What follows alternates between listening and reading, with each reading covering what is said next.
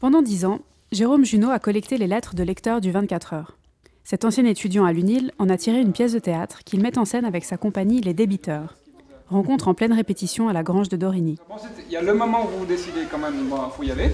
Hein, C'est un spectacle qui suit les préoccupations, les coups de gueule, les, les enthousiasmes qui sont exprimés dans ces lettres. Et ce qui m'intéressait, c'était de faire une espèce de voyage vers l'identité euh, romande ou suisse ou vaudoise, selon. L'objectif à atteindre pour 2015, zéro déchet. Comment se fait-il que les Verts, qui se prétendent le rempart de l'écologie, soutiennent systématiquement l'immigration avec l'ensemble de la gauche réunie?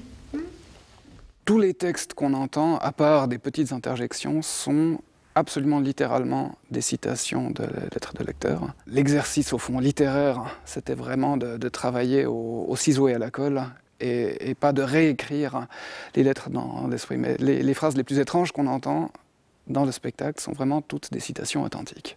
Je veux bien être cambriolé, mais je refuse avec la dernière énergie d'être qualifié de vieille dame.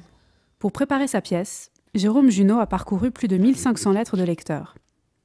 Il les analyse avec son regard d'ancien étudiant en philosophie.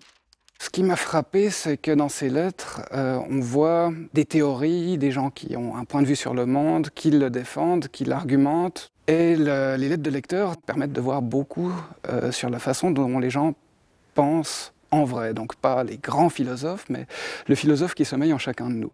Le spectacle, intitulé La Voix du peuple, est à découvrir du 27 au 31 janvier à la Grange de Dorigny.